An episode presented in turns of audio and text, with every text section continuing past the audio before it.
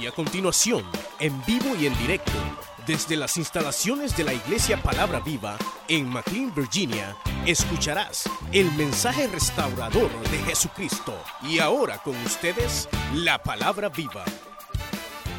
capítulo 6, versículo 24. ¿Lo tienen? Gloria a Dios. Leemos la palabra del Señor honrando al Padre, al Hijo y al Espíritu Santo del Señor. Versículo 24 dice la palabra, después de esto, aconteció que Ben Adán, rey de Siria, reunió todo su ejército y subió y sitió a Samaria.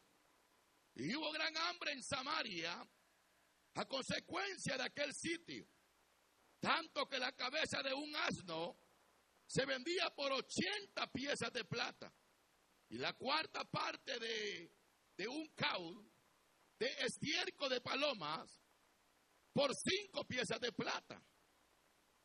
Y pasado el rey de Israel por el muro, una mujer le gritó y dijo, salve rey, señor mío.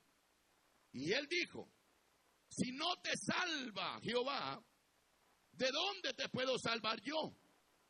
¿Del granero o del lagar? Y él le dijo, el rey, ¿qué tienes? Ella respondió, esta mujer me dijo, da acá tu hijo y comámoslo.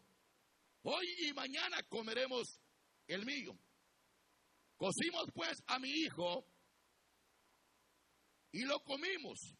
El día siguiente, yo le dije, da acá tu hijo y comámoslo. Mas ella, cuando el rey oyó las palabras de aquella mujer, rasgó sus vestidos y pasó así por el muro y el pueblo vio el silicio que traía anteriormente sobre su cuerpo. Y él dijo así, me haga Dios y aún me añada así la cabeza de Eliseo, hijo de Zafat, que era sobre él hoy. Y Eliseo estaba sentado en su casa y con él estaban sentados los ancianos y el rey envió a él un hombre, mas antes que el mensajero viniere, viniese a él, dijo a los ancianos, no habéis visto cómo este hijo de homicida envía a cortarme la cabeza. Mirad pues, y cuando viniere el mensajero, cerrad la puerta y impedirle la entrada, no se oye tras él el ruido de los, de los pasos de su amo. Aún estaba él hablando con ellos, y aquí el mensajero que descendía a él, y dijo, ciertamente, este mal de Jehová viene. ¿Para qué he de esperar más a Jehová? Dijo entonces Eliseo, oíd palabra de Jehová. Así digo Jehová, mañana a estas horas valdrá el sal de flor de harina un siglo y doce haz de cebada un siglo a la puerta de Samaria. Y un príncipe sobre cuyo brazo el rey se apoyaba respondió al varón de Dios y dijo, si Jehová hiciese ahora ventanas en los cielos, sería esto así. Y él dijo, he aquí, tú lo verás con tus ojos, mas no comerás de él. Amén. Cierre sus ojos y ayúdeme a orar. Y vamos a decirle, buen Dios, y Padre que estás en los cielos, te damos gracias. Esta mañana, Señor, nos venimos delante de ti, oh Dios, a pedirte, Señor, que tengas misericordia de nuestra vida y que tú hables, Señor, por medio de tu palabra, Señor, trayendo sanidad, Señor, al enfermo, salvando, levantando al caído Dios. y manifestando tu gloria y tu poder en medio de nosotros, Señor. En tus manos, Señor, pongo mi vida, Señor. Solamente soy un instrumento, Señor, en tus manos. Agradecido, Señor, por todo lo que tú has hecho en mi vida, Señor. No tengo cómo pagarte, Señor. Señor, te doy gracias por tu misericordia y tu amor. Y te pido, Señor, que hables por medio de tu palabra en este hermoso día, Señor, en el nombre de Jesús. Amén, Señor. Y amén.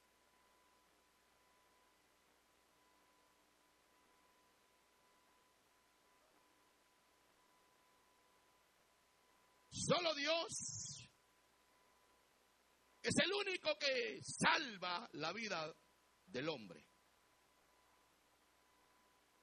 Hemos, hermano, leído una historia muy conmovedora que impacta, hermano, nuestra vida.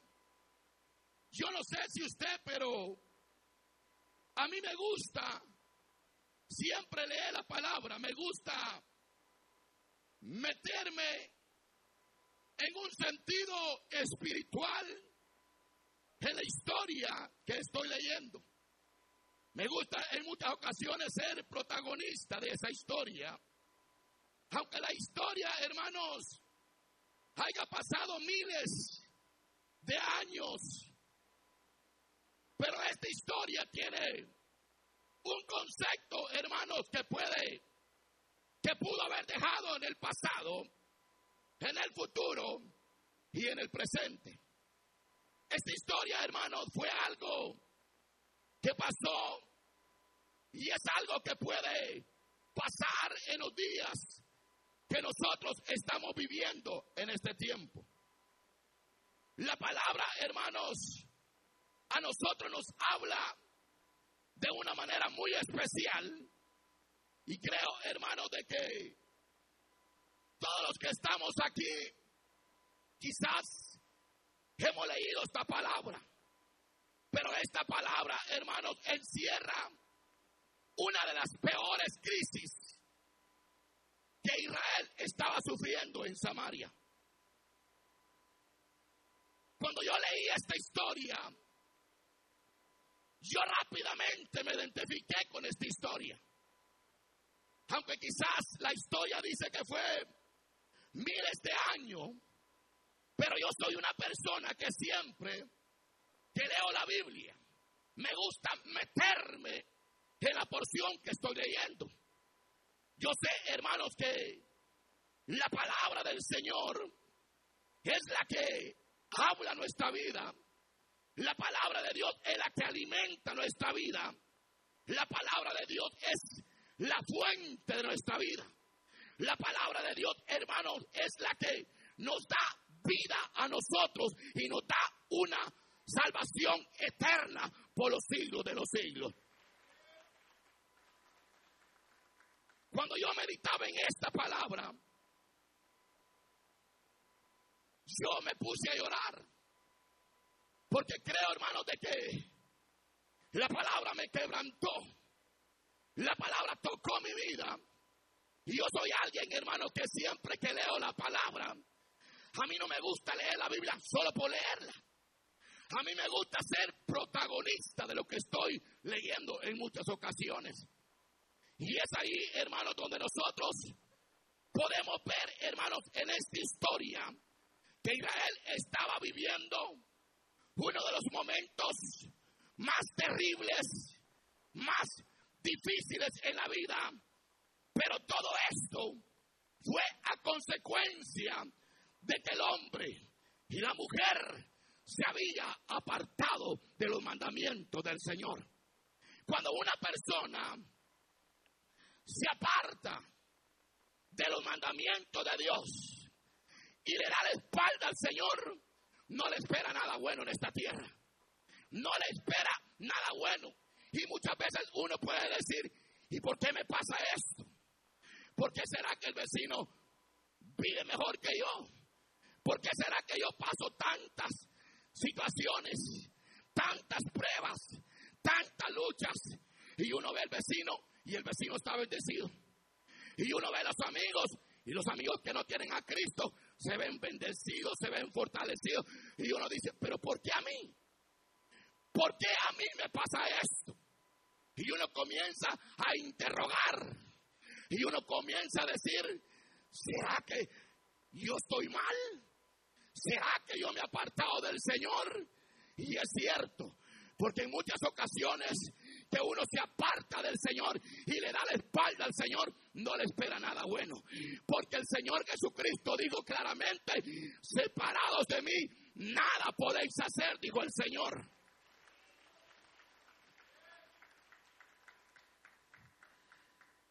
Se había levantado una hambruna en Samaria a consecuencia de la desobediencia a consecuencia que el pueblo le había fallado al Señor. Y yo no sé si usted ha pasado alguna situación de estas, pero probablemente nosotros nunca hemos atravesado algo así. Por ejemplo, yo un día de estos vi ahí por la noticia a una mujer que venía de su país para Estados Unidos. Y dijo ella que ya estaba cansada de comer frijoles yo, yo no sé si ustedes vieron la noticia. Y ella dijo, no, dijo, yo no, yo la verdad, dijo, a mí los frijoles no me gustan. Porque los frijoles solamente los cerdos se lo comen. Y la, y la verdad, que esta mujer no sabía lo que estaba diciendo. Porque quizás ella no había llegado a una crisis de hambruna. Hay ocasiones que uno llega a crisis terribles que no tiene nada para comer, que no, que uno abre la refri, no hay alimentos, que uno se queda sin trabajo y uno dice, pero ¿qué me está pasando a mí? Y uno comienza, hermanos, a, hacerse una evaluación en uno mismo. Y uno dice, aquí algo tiene que estar pasando. Pero yo le voy a decir algo. Los hijos de Dios nunca pasaremos tal vez momentos difíciles, pero Dios nunca nos va a dejar morir de hambre, porque Dios siempre alimenta a sus hijos con el maná del cielo. Siempre, siempre. El problema es que muchas veces nosotros nos quejamos. Por nada los quejamos. Muchas veces los quejamos por nada. ¿Saben cómo es esto? Como cuando el hombre llega a la casa y llega el hombre orgulloso a la casa y la pobre mujer ha estado lavando la ropa, ha estado planchando, ha estado cuidando los hijos, ha estado cocinando, ha estado haciendo el arroz, ha estado echando la tortilla, preparando. Y por la tarde llega el hombre y le dice, mujer, dame de comer, le dice el hombre. Porque hay hombres así que quieren obligar a la mujer para que haga las cosas. Y le dice, dame de, dame de comer. Y no comprende que la mujer todo el tiempo ha estado trabajando en la casa, ha estado lavando, ha estado planchando, ha estado haciendo la tortilla, ha estado cociendo los frijoles y el hombre solo llega como dice, dame de comer, mujer. Yo no sé, veo a los hombres serios en este, en este día. Peligroso me van a sacar huyendo de aquí, de este lugar. Porque no entienden no comprende el gran sacrificio que la mujer está haciendo allá en la casa. Y cuando llega y la mujer le sirve el platito de frijolito y la tortillita y el arrocito y los huevitos. Y sale esta tener de comer. ¿Y acaso usted le da dinero para que vaya a comprar carne y pollo al supermercado? Pues pero cuando se sienta a la mesa, quiere comer carne, el chulo quiere comer pollo, dele dinero a su mujer si quiere comer pollo y carne. Pero mire, sea agradecido por todo lo que recibe de parte de Dios. Mire, dele gracias al Señor por los frijolitos, por la tortilla, por todo lo que Dios le provee. Dele gracias al Señor. Sí, uno, uno es que lo que pasa que nosotros no hemos pasado por donde espantan. Y como en este país usted se da cuenta que aquí eh, atravesar crisis de hambre aquí cuesta. Aquí la gente ya no quiere comer ni carne. Ya el pollo ni lo quiere ver la gente. Ay, le dice un hermano un día a, después, pollo otra vez. Y allá en el país de nosotros, el que come pollo allá y carne porque tiene billete, mi hermano. Y nosotros aquí deseamos, hermano. ¿Sabe por qué? Porque nosotros estamos bendecidos en este país. Dios nos ha bendecido. Dios nos ha abierto puertas. Pero mire, nunca se le vaya a olvidar que todo lo que recibe, lo recibe de arriba, del Padre, de Cristo, que abre puertas y bendice a sus hijos.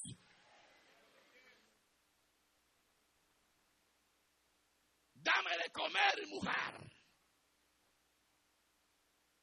Hay hombres machistas, hermano.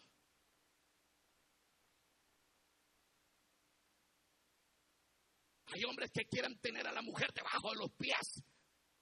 Usted no tiene una esclava. Usted tiene una ayuda idónea para que la mujer es ayuda idónea.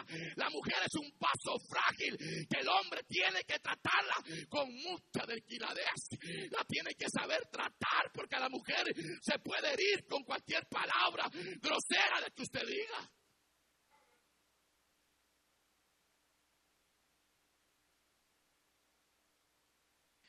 Este aquí en la casa, el hombre soy yo. Por eso la mujer cuando llega el hombre en la tarde a temblar se pone la mujer. Ya viene este otra vez, dice. No es una alegría para la mujer que llega el esposo, porque siempre que llega comienzan los cacerolazos en la casa.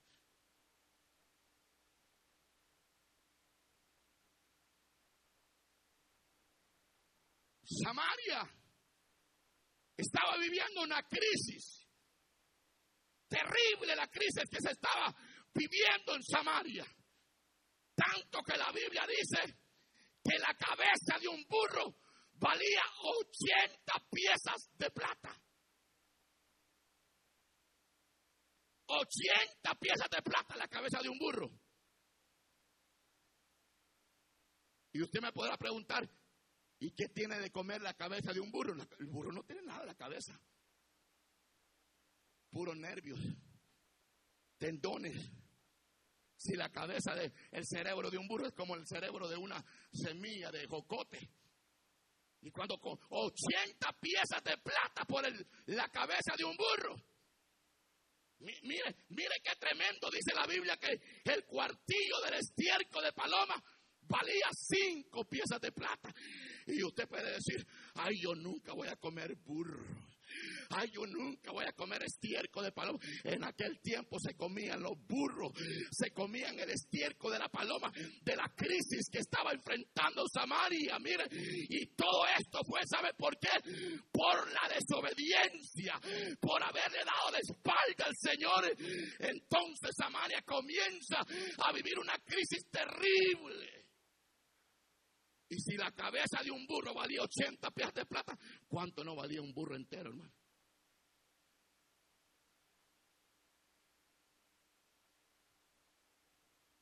¿Cuánto no valía el burro entero, hermano?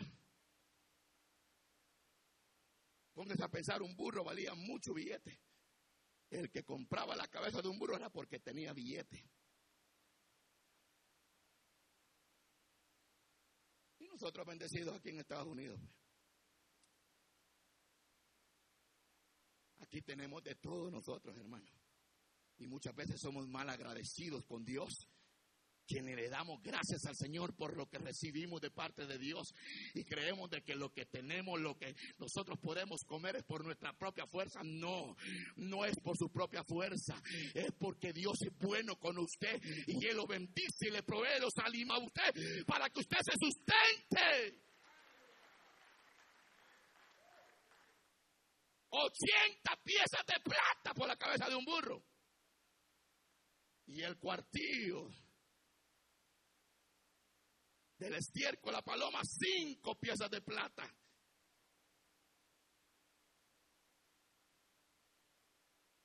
Entonces, de la hambruna que había ahí en Samaria, viene una mujer y le dice a la otra, mira, ¿sabes qué? Hagamos algo. Ah, ¿de verdad querés que hagamos algo? Sí, hagamos algo. Comámoslo hoy a tu cipote, a tu hijo y mañana lo comemos el tuyo. Y la mujer le dijo, vaya, está bien pues, comámoslo hoy a mi hijo, mañana los comemos el tuyo. Y la mujer llegó de acuerdo con la otra. Yo no sé cómo se comieron al cipote, probablemente se lo comieron sancochado, probablemente se lo comieron entomatado, encebollado, yo no sé cómo se comieron al cipote. La cuestión es que la Biblia dice que se comieron al cipote, dice la Biblia. Y usted podrá decir, el hermano está diciendo cuentos que no son, esta es una realidad viva que la palabra de Dios dice, la palabra del Señor dice que se comieron al hijo de aquella mujer. Y el día siguiente le dice la mujer a la otra, fíjate que yo ya tengo hambre, le dijo. Ah, ya tienes hambre, sí, fíjate que las tripas me están hablando, ya le dije, ya tengo hambre, las tripas me están diciendo que tenemos que preparar tu hijo, ah, sí. Y le dice la mujer a aquella mujer a la otra, le trae tu hijo, tráelo, le dijo que ahora lo vamos a comer al tuyo. Y sabe qué dice la Biblia, que la mujer esta escondió al hijo de ella. Y aquella mujer, cuando se vio, hermanos, en esa situación, me imagino yo que haber dicho, mi hijo lo comimos, mi hijo ya no lo tengo, lo comimos a mi hijo y ahora que queremos comerlo de ella, ella no lo quiere dar. Me imagino que el dolor que haber sentido aquella mujer por dentro de haberse comido a su propio hijo, aquel dolor, aquella situación que estaba enfrentando, aquella mujer ya no aguantaba más. Y de repente ve que el rey iba caminando. Y le dice, salve, oh rey. Y el rey le contesta, si no te salva Jehová, ¿de dónde te puedo salvar yo? Porque tenemos que entender que el hombre no puede salvar a nadie. El hombre no puede darle la salvación a nadie. El único que nos ofrece una salvación y una vida eterna es Jesucristo de Nazaret, el que murió en la cruz del Calvario por nuestros delitos y pecados. ¿De dónde te puedo salvar yo? Le dijo. Si yo soy igual que vos. El rey sabía que había una crisis en Samaria, pero que habían llegado hasta esta situación de comerse los hijos. Él estaba espantado. Y entonces viene el rey y rasgó su vestido. Cuando rasgó su vestido, este hombre andaba enlutado por dentro, hermano. Andaba con un gran luto tremendo por dentro. Si el pobre andaba abatido también, hermano. Andaba preocupado, hermano, también el pobre de la situación que se estaba moviendo y él no podía hacer nada también. Andaba enlutado, hermano. Todo esto a mí me da a entender, hermano, que un desesperado no puede buscar a otro desesperado. En el momento más difícil de nuestra vida, en los momentos de crisis, de prueba, de enfermedad, de angustia, no busque al hombre, busque al Señor, busque a aquel que todo lo puede, aquel que puede resolver nuestros problemas. Se llama Jesucristo el Hijo de Dios. Lo que pasa es que la gente hoy en día dice,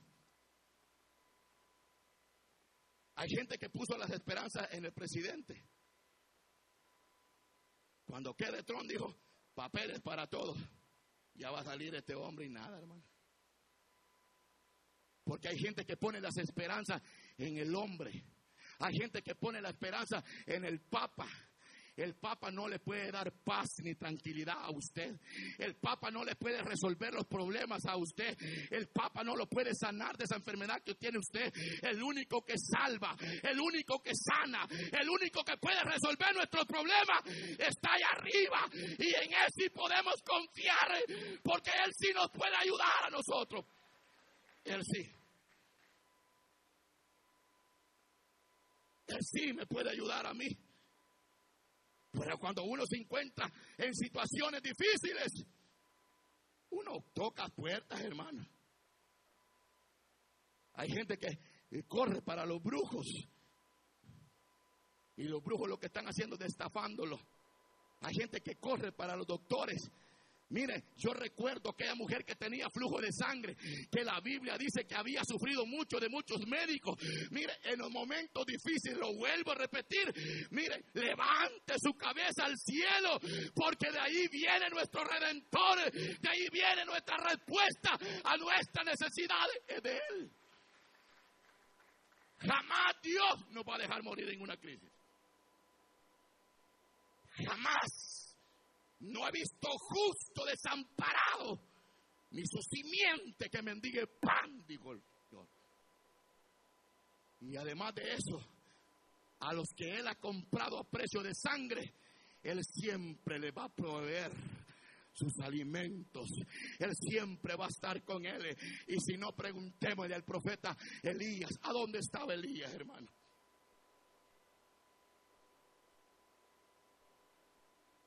¿A dónde estaba Elías?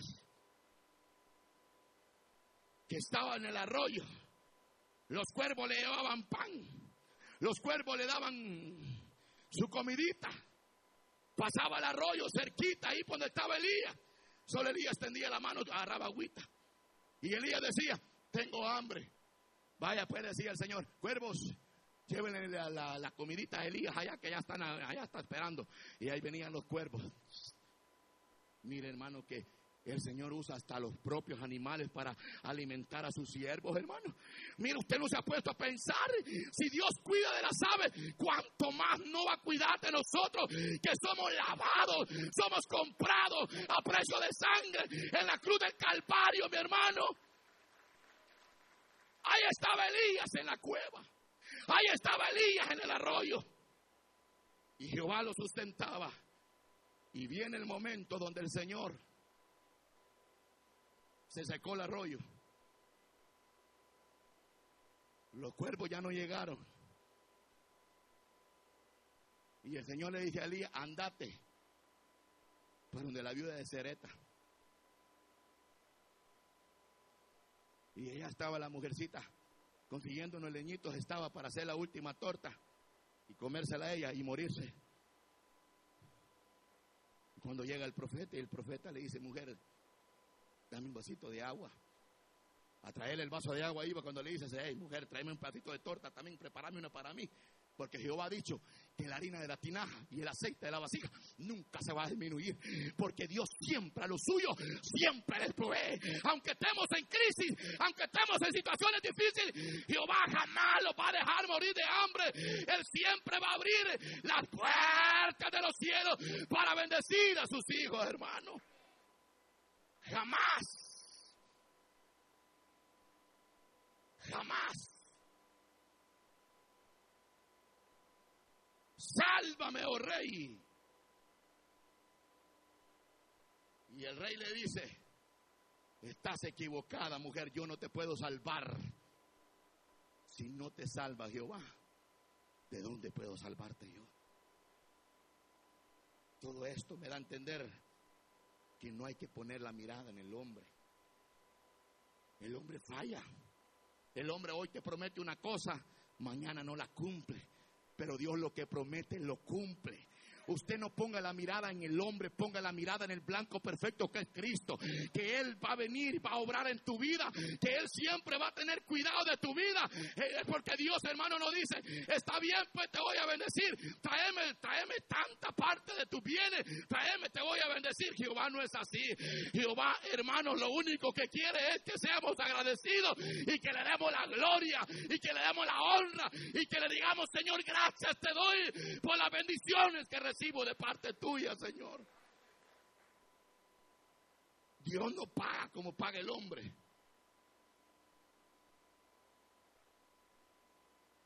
Jamás.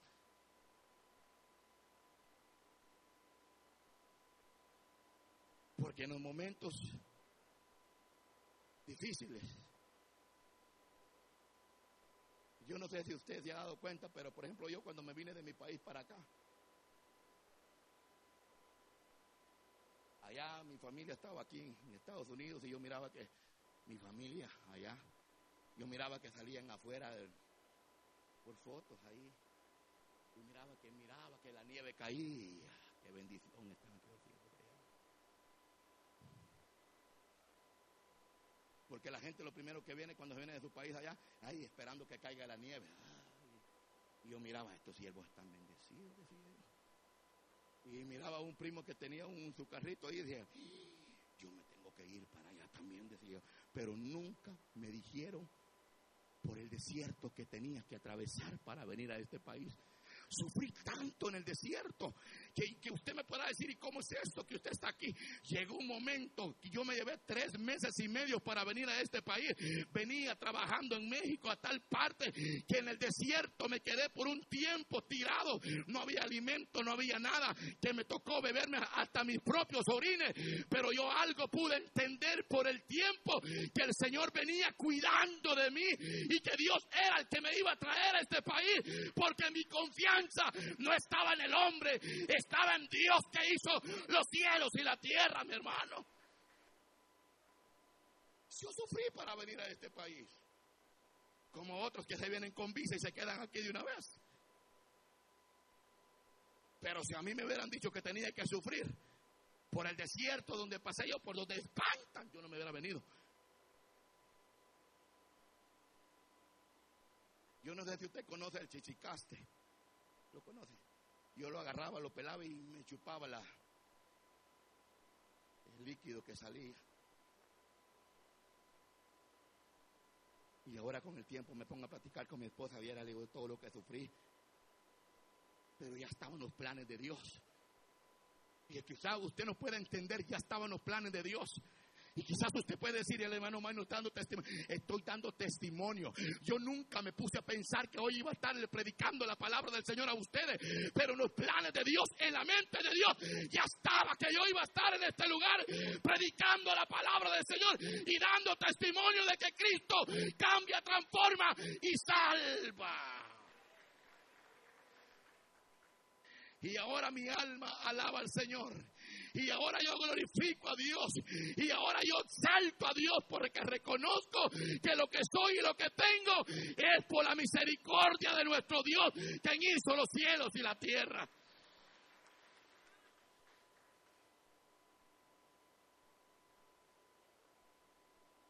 Y dijo el rey, óigame, porque cuando uno está atravesando situaciones, le echa la culpa al que sea uno. Si lo votan del trabajo, dice, por fulano de tal me votaron, dice. Porque fue un yoyo y me puso con el patrón. Y hay gente así. Hay gente que pone el dedo. Voy a decir una cosa, esa gente nunca permanece en un lugar. Usted siempre haga lo recto delante de Dios vive una vida íntegra delante de Dios, apártese del mal, haga lo recto y eso es lo que le agrada al Señor. Podrán levantar esto y lo otro contra usted, pero no va a llegar porque Jehová de los ejércitos está con usted y Él lo guarda y Él defiende, defiende, defiende a aquellos que viven una vida recta para Él. Y digo al rey, hoy sí, voy a matar a este hijo.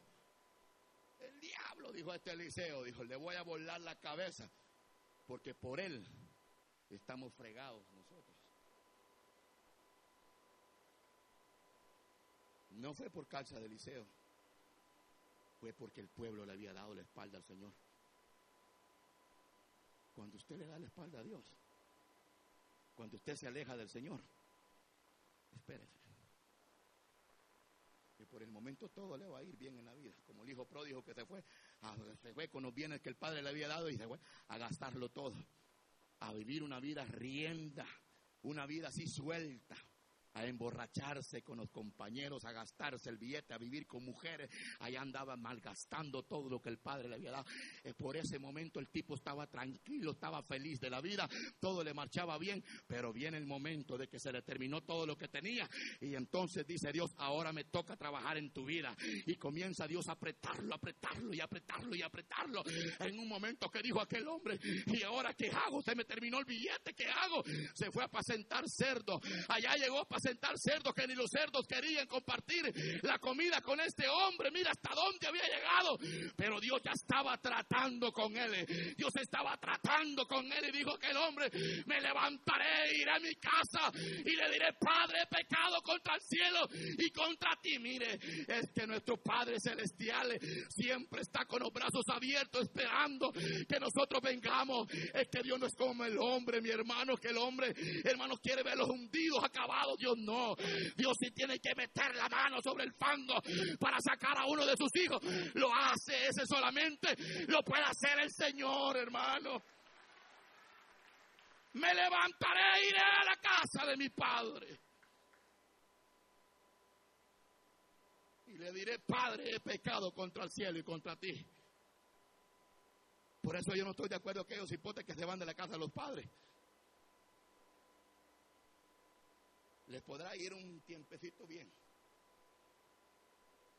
Déjalos que se vayan a probar la vida allá afuera. La vida loca. La vida loca, dijo el cielo. Déjalos que se vayan allá, se vayan, ah, van a probar y que es que ahí en mi casa mi mamá y mi papá no me dejan salir. Y yo le digo, papá, mamá, déjame salir con mis amigos. ¿A dónde vas a ir? A la cancha. No, no, no vas a ir.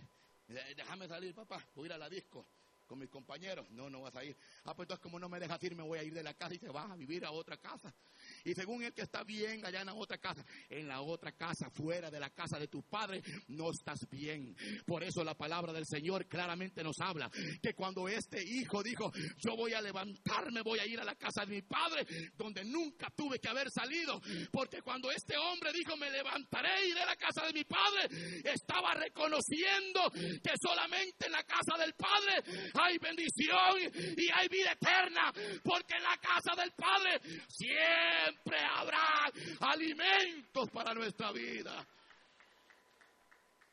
Y es que el Padre no salió con el cincho. Porque si un cipote nosotros se va, nosotros cuando viene lo miramos que viene al cincho, corre el Padre vení por acá y agarra el pero. Ya viste que te dije que te iba a mandar. Ya viste que te dije que no te fueras. No, hombre. Cuando vuelva a la casa, recíbalo. Hágale un banquetazo haga carne asada, invite a los vecinos y digan, mire, yo estoy celebrando porque mi hijo estaba muerto, pero ahora ha revivido, ha venido nuevamente a mi casa. No, hombre, y el padre dijo, saquen, dijo, el mejor becerro, mátenlo, dijo. Vamos a comerlos el mejor becerro. Y sacan el mejor vestido, vístanlo. Y sacan el anillo, que se lo vamos a poner en el dedo solamente Cristo. El amor de Dios es tan grande, tan inmenso, que el amor de Dios no tiene límites, hermano. Que nosotros ahorita mismo podemos fallarle al Señor, pero al momento Dios nos está perdonando nuevamente, porque la misericordia de Dios es tan grande, tan inmensa, que aunque el hombre le falle, Dios siempre anda detrás del hombre buscándolo. Hombre, usted no se alegra ¿Saben qué pasó con Adán y Eva? ¿Saben qué pasó? Habían fallado los dos. Y el Señor descendió. ¿Dónde estás, Adán? Adán, ¿dónde estás? Ay, Señor, tuve miedo y me escondí, Señor. Se había puesto una hoja de higuera cubierto el tipo ahí. Me escondí que fíjate, fíjate que la mujer que tú me diste me dio de la fruta que me dijiste que no comiera. Y yo comí, Señor. Ay, eso hiciste, le dice Señor a Eva. Y la Eva viene y le dice, mira, fíjate que fue la culebra la que me engañó. Fue la culebra que me engañó. Pero lo que le quiero decir es que cuando el hombre estaba escondido, cuando el hombre ya había caído de la gracia del Señor, el Señor no lo dejó allí. El Señor llegó, lo buscó. Y la Biblia dice que tuvo que matar un corderito y lo vistió con túnicas el Señor. Porque eso es lo que hace la gracia del Señor. Que nadie daba nada por nosotros. Pero Cristo vino a buscar y a salvar lo que se había perdido. El que la amor de Dios es tan grande, tan inmenso que no tiene límite. Por eso nosotros tenemos que alabarle y glorificarle al Señor y darle gracias a Cristo por todo lo que Él hace. Pero bienvenidos los pródigos.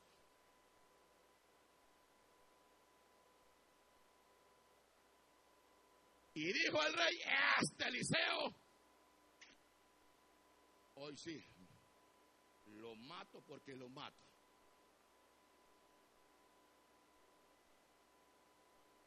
Así, así dice la Biblia.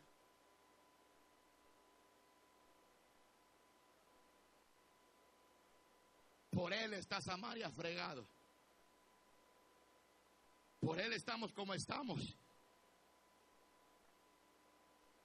Y en cierta razón tenía. Tenía la razón porque Eliseo había declarado la hambruna. Pero todo fue a consecuencia.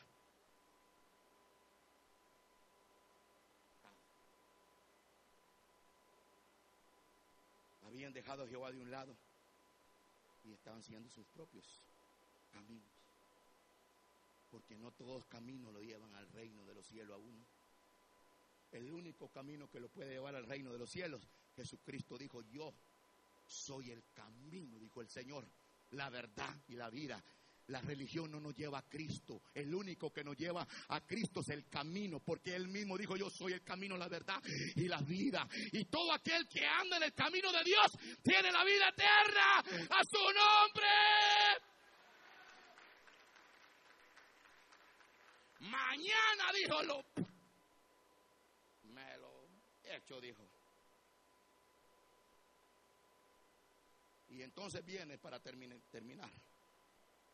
Viene y dice unas palabras poderosas, Eliseo. Y las palabras que dice Eliseo. Dice Eliseo, se para Eliseo y dice, oíd palabra de Jehová. Así ha dicho Jehová el Señor. Mañana a esta hora. Oye, oiga lo que está diciendo el Señor. Mañana a esta hora, el ciclo de flor de harina va a dar cinco. Y había un príncipe en el cual el rey se apoyaba.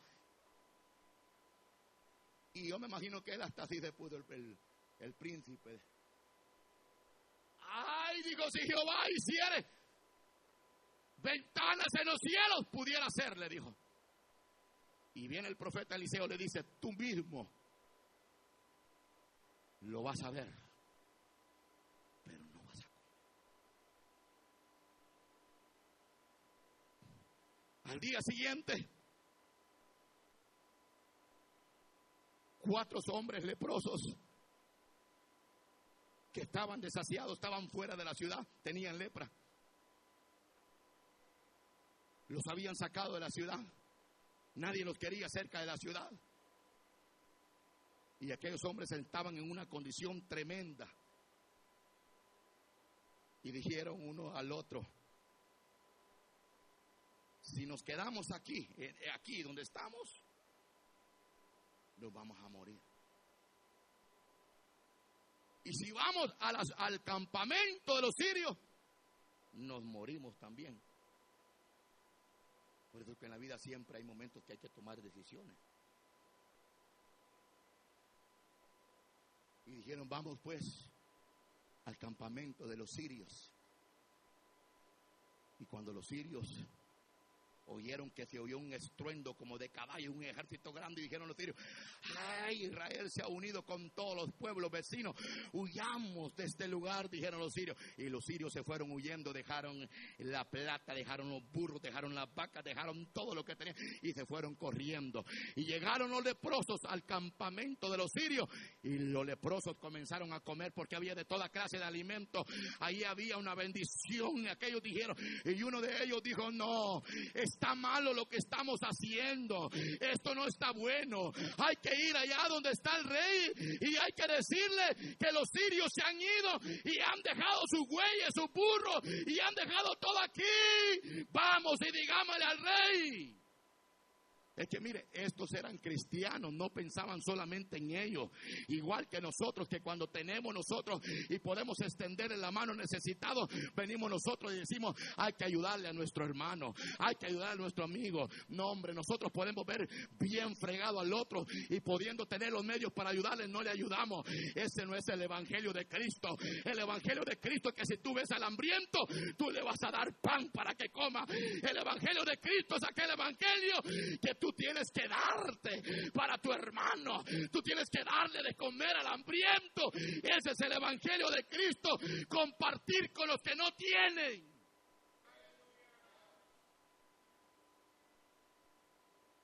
¿Y por qué creen ustedes que cuando estaban allá, allá en el capítulo Hechos, capítulo 2, estaban unánimes? Mire, la unidad siempre Dios la ve así. Estaban juntos, compartían con sencillez de corazón, vendían las propiedades para ayudarle a otros. Allá usted va a vender su casa para ayudarle al otro. no, hombre, con que no le quiere dar ni renta al pobre hermano que lo han botado para afuera y lo ve que se queda a dormir en las paradas y usted pudiéndole ayudar no va y le dice, venite para mi casa, aquí tenés techo, aquí tenés comida. Eso es lo que nosotros tenemos que hacer, iglesia, para ver la gloria de Dios. Tienes que extender tu mano al necesitado para que no venga la días difíciles a tu vida. Y dijeron los leprosos, esto no está bien. Vamos y digámosle, que aquí hay una gran bendición. Y llegaron y habían de todo, hermano. Mandaron mulas, caballos, de todo, a traer todo lo que había. Porque la palabra que el profeta había dicho, y lo que el varón de Dios le había dicho, que el príncipe le dijo, tú lo vas a ver Vieron las puertas salió el pueblo corriendo y se lo pasaron llevando y lo aplastaron.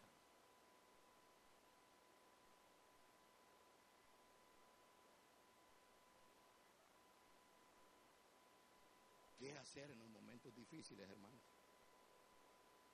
¿Qué hacer? ¿A dónde corre usted? ¿El patrón? ¿El médico? ¿El brujo? ¿A dónde? ¿Por qué no venir Señor? El mismo rey le estaba diciendo, si no te salva Jehová, ¿y a dónde te puedes? Porque en los momentos difíciles, lo único que tenemos que hacer es levantar nuestra cabeza al cielo. Que hay alguien que puede cambiar todo a favor de nosotros, ese Señor. Y todo lo que el diablo ha deseado para mal para nosotros, el Señor lo convierte en bendición, porque ese es nuestro Dios, hermano. Ese es nuestro Dios. Ese es nuestro Dios. Y otra de las cosas, Jehová jamás nos va a dejar morir de hambre a nosotros. Nunca. Como decía Bakú, aunque no hayan vacas en los corrales, con todo esto yo seguiré. Y Dios tiene que usar a los cuervos para que le lleven alimento, usted los va a usar. Porque imagínense que los cuervos no se comían la carne. Y los cuervos carne comen. Pero como Dios les había dado una orden que le llevara la carnita al cielo, no podían tocarlo. Porque lo que es tuyo, lo que Dios tiene para tu vida, el diablo no lo puede tocar. ¿Me está entendiendo? Lo que Dios tiene para su vida, el diablo no lo puede tocar. Y aunque en este momento quizás estés aturbulado, quizás te han dicho que no te van a dar los papeles, mantente confiando en la palabra del Señor, que aquel que está ahí arriba es poderoso y puede cambiar la situación. Porque cuando Dios abre una puerta, no hay nadie que la pueda puestos de pie, hermanitos.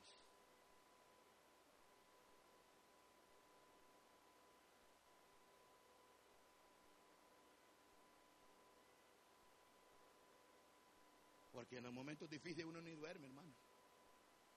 Se le va el sueño a uno.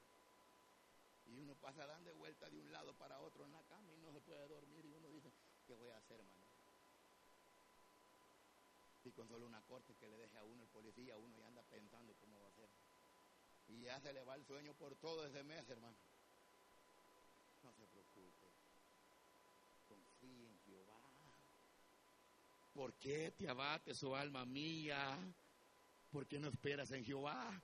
¿Acaso se nos ha olvidado lo que dice Jeremías 33:3? Que dice, clama a mí, yo te responderé, dice la Biblia, y te enseñaré cosas grandes y ocultas que tú no conoces. No se nos olvide que la palabra del Señor dice, clama a mí, yo te responderé, dice la Biblia.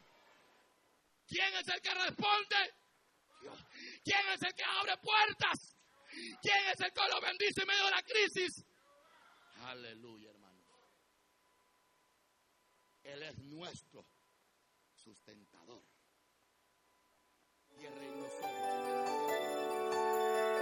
Usted escuchó el mensaje restaurador de Jesucristo desde las instalaciones de la iglesia Palabra Viva en McLean, Virginia. Si este mensaje ha sido de bendición para su vida y necesita oración, contáctenos al teléfono 571 633 0469 571 633 0469. Que Dios le bendiga.